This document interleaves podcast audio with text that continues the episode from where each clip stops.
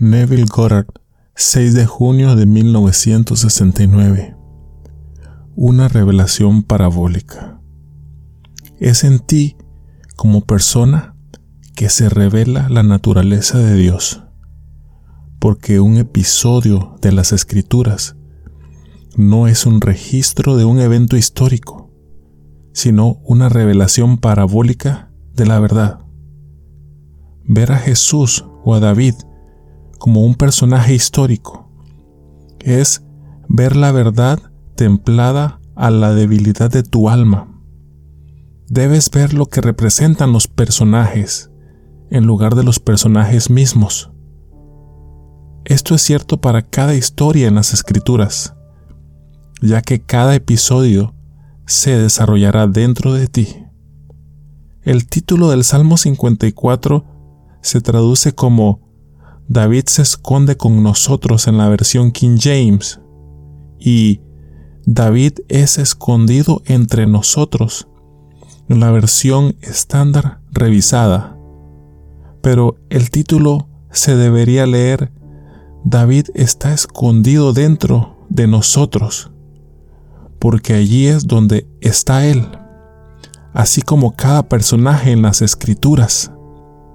Cuando digo con Blake, todo lo que contemplas, aunque parece afuera, está dentro, en tu imaginación, de la cual este mundo de mortandad no es más que una sombra.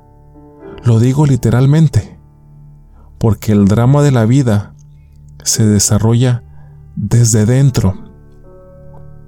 Los personajes Jesús, David, Abraham y Moisés no son más que personificaciones de estados eternos en los cuales tú individualmente te encontrarás a medida que avanzas hacia el despertar final de ser el mismo Dios.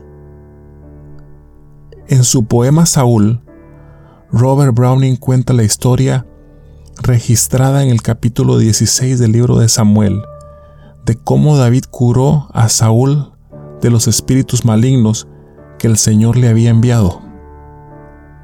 No veas a Saúl como un hombre, sino como humanidad. Es el ser humano al que se refiere el capítulo 4 del libro de Daniel. Y el gran vigilante dijo, corta el árbol, corta sus ramas, esparce sus hojas y sus frutos, pero deja el tronco. Luego el árbol se personifica como que se riegue con el rocío del cielo y que se mueva con las bestias de la tierra. Quitadle la mente del hombre y dadle la mente de bestia.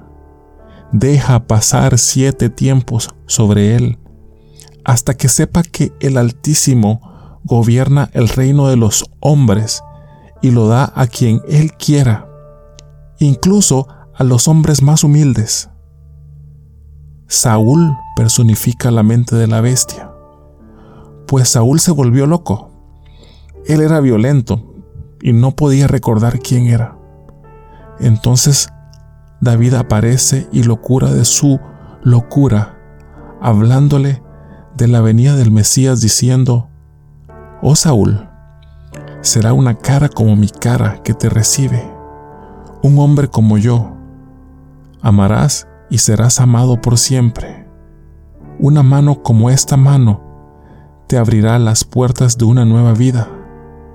Mira a Cristo en pie. Puedes pensar que este es un episodio en las páginas de la historia, pero es un drama que tendrá lugar en ti. Como un loco que está buscando un Salvador externo, un día encontrarás a David el que nunca caminó sobre la faz de la tierra, y te salvarás a ti mismo. Todas las revelaciones tienen el modo de certeza sobre ellas. Cuando David está delante de ti, tú que estabas loco solo un momento antes, habiendo olvidado quién eres, lo recordarás. Entonces, como Saulo, verás la verdadera relación entre tú y tu hijo y la revelación de quién eres realmente. Entonces tú que eras anteriormente Saulo te convertirás en Pablo y dirás, de aquí en adelante no considero a nadie desde el punto de vista humano. Incluso aunque una vez contemplé a Cristo desde el punto de vista humano, ya no lo considero así.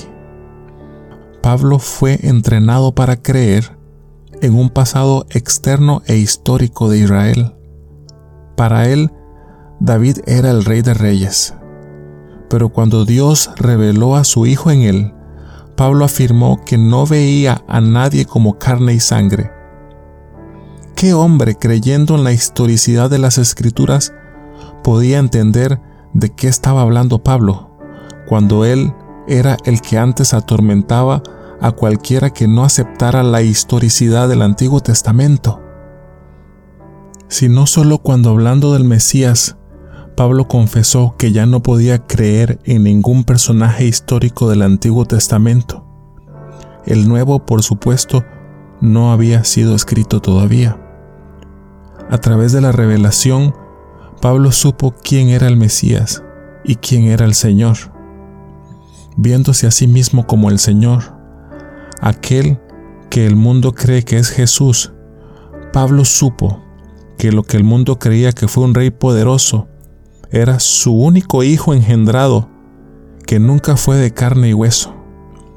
Sabía que todo el episodio tuvo lugar en el Espíritu, y dijo, cuando le complació a Dios revelar a su Hijo en mí, no lo discutí con carne y sangre. Ver a Jesús, Abraham, Moisés, Jacob, o cualquiera de los personajes de las Escrituras como hombres de carne y hueso, y externo a ti mismo en las páginas de la historia es ver la verdad modulada a la debilidad de tu alma, porque hasta que la revelación tenga lugar, usted no puede soportar la fuerza de la luz de la revelación. No hay nada más difícil que renunciar a una idea fija, especialmente en relación con la religión o la política. Nacido en un cierto grupo religioso, tu madre te enseñó lo que le enseñó su madre. La escuela y la iglesia a la que asistes confirman las palabras de tu madre y crees que los personajes de las escrituras vivieron en el tiempo y el espacio y dejaron un registro de su existencia física, cuando no lo es en absoluto.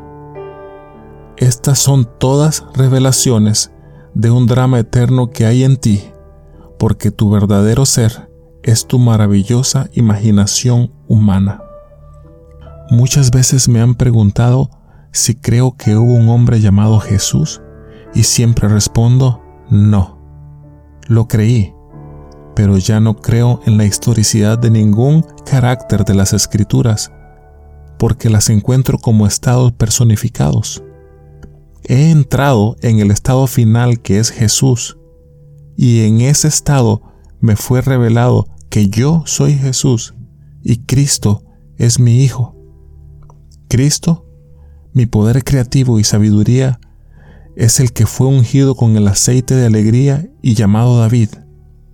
Fue en el Espíritu que David llamó a Jesús Padre. Él no hace esto en la carne. Si tomas los eventos cronológicamente, verás que están separados en el tiempo por mil años. Y te digo que la historia es contemporánea, no es algo del pasado. El Señor Jesús está contigo ahora en este mismo momento porque Él es tu mismo ser, tu realidad. Se nos dice que es un Padre en el capítulo 17 de Juan como, Santo Padre, guárdalos en tu nombre que me diste, para que sean uno solo como somos uno. El Padre e Hijo es una relación de acción interna. En un momento el Hijo está hablando y al momento siguiente es el Padre quien habla. Luego, sin previo aviso, salta de regreso a la de su Hijo y el hombre es confundido. Él piensa en un ser de carne y hueso cuando se trata de una relación interna Padre-Hijo. Esta semana recibí una carta de una dama que está aquí esta noche.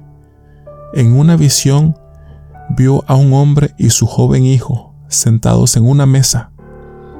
En ese momento ella supo que ella era el hijo y el padre y que ellos eran uno. Ahora, esta misma dama tuvo otra visión en la que un amigo proclamó a la multitud en voz muy alta que la dama estaba embarazada y estaba dando a luz al Hijo de Dios. Ella tiene razón, porque esta dama está dando a luz al Hijo de Dios, como ella es Dios. Este Hijo no nacerá de sangre, ni de la voluntad de la carne, ni de la voluntad del hombre, sino de Dios. Ella es el Jesús de las Escrituras que da a luz a Dios. Y porque Dios es un Padre, su último regalo para ella es Él mismo.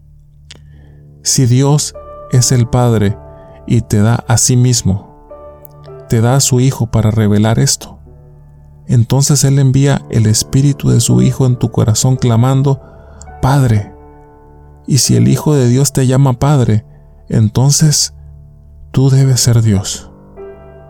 Y si Dios el Padre es el Señor Jesús y Cristo es su ungido, entonces tu Hijo es David, porque Él es el que el Señor ungió y proclamó, Tú eres mi Hijo, hoy te he engendrado. Esto es un gran shock para aquellos que fueron criados en la fe cristiana o judía, pero no hay más historicidad en los personajes del Antiguo Testamento de los que hay en el Nuevo. Cada personaje representa un estado eterno a través del cual usted, un individuo, debe pasar en su viaje de la oscuridad a la luz. Y cuando llegas al final del viaje, te mueves al estado personificado como Dios el Padre. David está escondido dentro de nosotros. Esto nos dicen los de Sif, de la tribu de Judá. Si lees las escrituras correctamente verás que el único hijo de Jacob mencionado en la genealogía de Jesús es Judá. Esto nos trae a Saúl, quien fue notificado de que David estaba escondido dentro de él como un hombre loco, Saúl no pudo entender. Si David se esconde dentro de mí, ¿dónde lo busco? Pero espera, David saldrá. Lo sé. En un momento en el tiempo habrá una explosión dentro de ti que liberará a David, que se esconde en ti, porque todos nosotros somos los locos de Daniel. Mire el mundo de hoy y pregúntese si no estamos todos locos cuando nos matamos y engañamos el uno al otro, cuando realmente no hay otro. La oración es que ellos sean uno como nosotros somos uno. Esto es porque no se dan cuenta que todos somos un solo ser. Nada puede hacerte comprenderlo más que la revelación del Hijo al Padre. Sé que muchos de ustedes están dando a luz al Hijo de Dios. Otra dama en esta audiencia esta noche escribió diciendo que ella estaba durmiendo en la casa de un amigo cuando ve a un niño desprovisto de ropa, tendido sobre una manta. Mientras lo levanta, oye el timbre de la puerta. Contestando a la puerta con el niño en brazos, ella ve a su hija que dice, Madre, ponle algo de ropa a tu bebé, porque yo he traído a una amiga. Al entrar a la casa, la amiga le da una palmadita en la espalda al bebé y le dice, ¡Qué hermoso niño! Ella regresa a la habitación y cuando cubre al bebé con una manta, la tela de los pañales, ella se despierta. Esta es una maravillosa prefiguración del evento real registrado en las escrituras entonces ella sabrá la verdad concerniente al nacimiento de Dios. Otra dama vio al niño como el hijo de su hermana. Sosteniéndolo cerca miró su rostro, que se convirtió en el de un querubín que le sonreía. Entonces supo que no podía renunciar al niño, ya que era el de ella. Esto también es una exaltación. Todos estos son presagios. Estas damas son todas madres con hijos propios. La última dama tiene cinco hijos, sin embargo el niño de su visión es espiritual, porque toda la Biblia, desde el principio hasta el fin, es un documento sobrenatural y no un hecho histórico, como el hombre ha sido llevado a creer. Si ves a Jesús como un personaje histórico, es porque no tienes el coraje de enfrentar la brillante luz de la revelación de la verdad. Sé que cuando llegó a mí, todo dentro de mí cayó. Se nos dice que al final todos los edificios caerán. Estos edificios son las estructuras de la mente por las que vivimos. La creencia en la historicidad de Jesús es un edificio. La creencia en la historicidad de la Biblia es un edificio.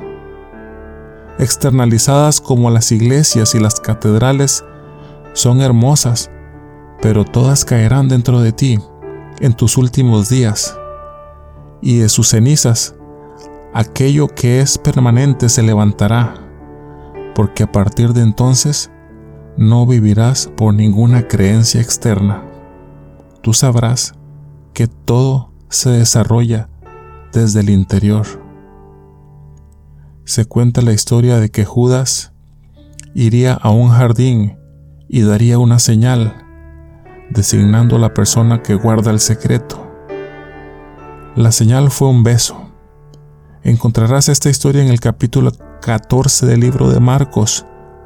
Cuando lo lees puedes pensar que este es un episodio que tuvo lugar en un pasado histórico, pero no lo es. Esto es algo que tú experimentarás. Entonces descubrirás que el drama es contemporáneo está con nosotros ahora, porque yo he tenido esa experiencia. Estoy enseñando la palabra de Dios desde la experiencia. Por lo tanto, soy la palabra que salió. Lo envié desde mí mismo, vistiéndome en carne, porque el verbo se hizo carne y mora dentro. Cuando todo lo que el verbo implica se desarrolló en mí, conté mis experiencias a un grupo de doce hombres y cuando uno se fue, supe que iba a revelar mi enseñanza. Entonces un hombre hermoso y maravilloso entró para cumplir el capítulo 14 de Marcos. Esta es la señal que te doy. Aquel al que besare es el hombre. Trátalo con amabilidad, pero no lo dejes ir. Si esta es la verdad, no la sueltes, porque es la verdad que voy a besar. Acercándose a mí, el hombre extiende sus brazos en adoración, me abraza y me besa en el lado izquierdo de mi cuello. Ahora, la palabra Judas significa alabar con los brazos extendidos. Fue Judas quien me abrazó y me besó, me cortó la manga revelando el brazo del Señor, cumpliendo así las escrituras. ¿Y quién ha creído nuestro anuncio? ¿A quién se ha revelado el brazo del Señor? El brazo es el símbolo del poder creador de Dios. Esto es lo que se reveló en su bella metáfora. Aquí había un hombre guapo de unos 40 años, gloriosamente vestido, cumpliendo todo lo que la escritura dice que haría cuando venga. Cree en mis palabras porque son ciertas. Deja ir todo lo que creías anteriormente, pero no dejes ir la palabra de verdad. Sé que es difícil renunciar a la creencia en la historicidad de las escrituras. Cuando vine por primera vez a Los Ángeles fue en 1945 y en ese momento un hombre muy prominente en el campo metafísico me invitó a realizar un ciclo de conferencias sobre la Biblia. La noche que llegué iba a dirigirme a 400 o 500 de sus graduados Aproximadamente cinco minutos antes de tomar la plataforma, el hombre me llevó aparte y me dijo que no podía hablar sobre la no historicidad de la Biblia, porque él enseña la Biblia como historia y que no quería que su gente fuera perturbada. Yo le agradecí. Le dije que como era su invitado cumpliría con su decisión esa noche, pero en el futuro él no podía decirme qué decir. Entonces le recordé las escrituras. Juzga si es correcto a los ojos de Dios escucharte antes que a Dios. Solo puedo hablar de lo que he visto y oído. Sé que la Biblia no es históricamente verdad, sino que es eternamente verdad. Los registros grabados allí son para siempre y son experimentados por todos. Las escrituras son una revelación de la verdad que conlleva tal certeza que no se puede negar. Habiendo escuchado la verdad de alguien que la ha experimentado, puede que sientas que mi mensaje es demasiado para comprender. Pero cuando suceda en ti, la duda se va, porque sabes la verdad por experiencia. Cada historia es cierta, pero no como grabado. Ellos no escribían historia secular, sino historia divina o sagrada, que es para siempre. No es algo que sucedió en el pasado o que vendrá. El clímax ha sido alcanzado y siempre está siendo alcanzado a cada momento en el tiempo. El Jesús de las Escrituras está sentado aquí esta noche y su Hijo, que da testimonio de su paternidad, se esconde en ti. En el Salmo 54 a Saúl se le dijo que David se estaba escondiendo en él, tal como te lo digo ahora. David se esconde en ti y saldrá cuando se produzca una explosión dentro de ti. Y cuando veas a David, él estará de pie. Por eso creo que Browning tuvo la experiencia, porque el simbolismo que utilizó es perfecto. Mira a Cristo en pie. Cuando vi a David, yo estaba sentado, pero él estaba de pie. La palabra Cristo significa Mesías. De pie ante Saúl, David habla de la venida del Mesías diciendo, Su rostro será como mi rostro, será un hombre como yo. Amarás al Mesías y él te amará por siempre. Esta relación entre tú y David es el amor infinito y es para siempre. Aquí David le está diciendo a Saúl, que Él es el Mesías, porque Él es el Cristo, el ungido del Señor. Luego Él dijo, una mano como esta mano te abrirá la puerta de una nueva vida. Y de pie ante Él dice, mira a Cristo en pie. Pero Saúl no podía entender. Aquellos que leen a Browning no entienden este punto porque está en conflicto con sus ideas fijas acerca de Jesús piensan que Él es el Cristo, pero les digo, Jesús es Dios el Padre, cuya revelación final al hombre es el regalo de Él mismo. Dios se entrega a ti enviando a su Hijo a tu corazón, clamando, Padre, revelando así tu verdadera identidad. Hasta entonces no sabes que eres Jesús y quedas confundido por escuchar a muchas diferentes creencias. Solo hablo de esto desde la plataforma donde vienes a escucharlo, pero nunca iría a tu casa y ofrecería esta información voluntariamente. Eso sería tonto y completamente fuera de orden. Estaría tomando mis perlas y arrojándolas ante aquellos que aún no están calificados para recibirlos. Así que no los molesto pero ustedes que están llamados a expresar lo que saben y ustedes que están motivados para enseñar, enseñen las verdaderas palabras del patrón que les he dado. Pero cambia el patrón. Pablo llamó al patrón mi evangelio. Pablo estaba muy orgulloso del hecho de que él había nacido judío diciendo, yo nací de la simiente de Abraham, de la tribu de Benjamín, un fariseo de los fariseos. Entonces todo se desarrolló dentro de él y entendió la no historicidad de su propio gran libro, pero aún es verdad. Reconoció los personajes grabados allí como eternos estados a través del cual cada individuo debe pasar. Un día experimentarás el estado de Abraham y sabrás lo que realmente es la fe. Cuando veas a ese hombre gigante apoyado en un árbol, verás una serpiente enrollada alrededor de su tronco. La serpiente tendrá un rostro humano con la expresión más sabia. En Génesis, la serpiente está registrada como la más sabia de todas las criaturas de Dios. Y verás que los ojos de Abraham miran el tiempo, como se registra en el libro de Gálatas. La escritura, previendo que Dios justificaría todo por fe, predicó el Evangelio de antemano a Abraham. Así que, antes de que los eventos tuvieran lugar, a Abraham le fue mostrado el final, y cuando lo miras, su atención está enfocada no en la distancia del espacio, sino del tiempo. Y el árbol bajo el cual está parado se parece al cerebro humano. Cuando veas a Abraham, sabrás que está viendo el inicio del viaje. La sabiduría está presente en forma de una serpiente y la fe están presentes en la forma de Abraham.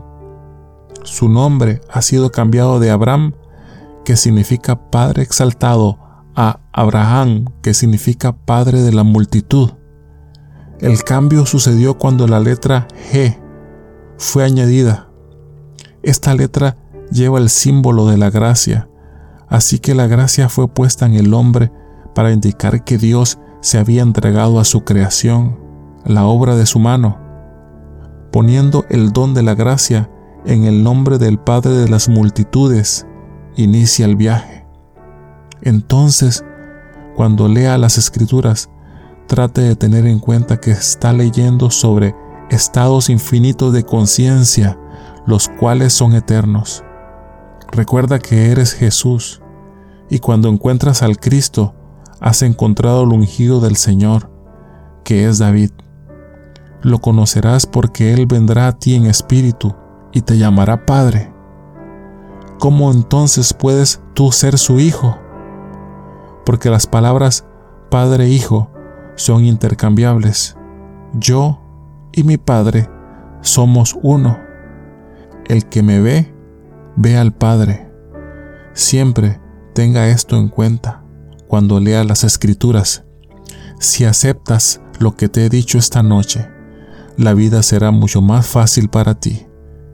Conociendo esta verdad, tú no puedes pasar más la pelota, pero sabiendo que eres el Señor, puedes hacer cualquier cosa, porque eres todo imaginación, y la imaginación crea la realidad. Puedes imaginar cualquier cosa y sostenerla con fe, tal como caminas en la fe, de que lo que has imaginado es así, será así.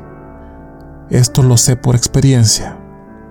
En 1943, cuando salí del ejército, estaba buscando un departamento. Mi esposa y yo habíamos determinado cuánto íbamos a pagar, pero cuando encontramos el apartamento, el alquiler era más de lo que teníamos planeado pagar. Al darse cuenta de esto, mi esposa dijo, bueno, eso no demuestra este principio, ¿verdad? Yo no dije nada. Simplemente pagué los meses de septiembre y octubre, pero cuando fui a pagar el alquiler de noviembre el gerente dijo, tengo que pedirte una disculpa. Una autoridad de la ciudad entró y miró mis libros. Descubrió que el apartamento que tienes se alquiló por menos anteriormente. Luego citó la nueva cifra de alquiler para mí, que era la cantidad que originalmente había elegido pagar. Me tomó tres meses de ser fiel a lo que había imaginado que estaba pagando, aunque durante este tiempo estaba pagando más. Pero como la renta reducida era retroactiva, al día que me mudé, la recuperé al comienzo del tercer mes. Me comprometí en mi imaginación a qué es lo que iba a pagar. Fui buscando y porque pagué más, en sus ojos, me dio todo tipo de concesiones que no habría hecho si le hubiera pagado lo que el antiguo inquilino pagó. En primer lugar nos permitió elegir el papel tapiz de las paredes, los colores y las habitaciones que queríamos pintar. Incluso construyó una estantería para mí, que cubría toda una pared para todos mis libros. Él hizo todo lo que yo quería, pero si hubiera entrado allí y hubiera obtenido el alquiler por el monto que dije que pagaría, no habría construido la estantería para mí, no me hubiera dado el papel tapiz o pintado todo el apartamento según mis especificaciones. Solamente entonces la renta se redujo a la cantidad que yo había imaginado y permanecimos allí casi 14 años. Te digo, la imaginación no te fallará si eres fiel. ¿Qué podría decir cuando me enfrenté a la negación de mi asunción? Nada, simplemente no me rendí. Y cuando llegó el momento, mi asunción se convirtió en un hecho. Les insto a que establezcan su meta alta. Asume el sentimiento que has alcanzado y duerme en ese sentimiento. Persiste y te prometo que no hay nada en este mundo que pueda robarte lo que tú has asumido. Pero lo más importante es saber que lo que se encuentra dentro de ti es el plan de redención de Dios, y Él solo se redime a sí mismo. Dios bajó al mundo y se alojó en ti. Ahora Él va a descubrir quién es Él, porque es en ti como persona que la naturaleza de Dios es revelada. Ahora entremos en el silencio traducido por Elmer Martínez, conferencia original en inglés A Parabolic Revelation, Neville, 6 de junio de 1969.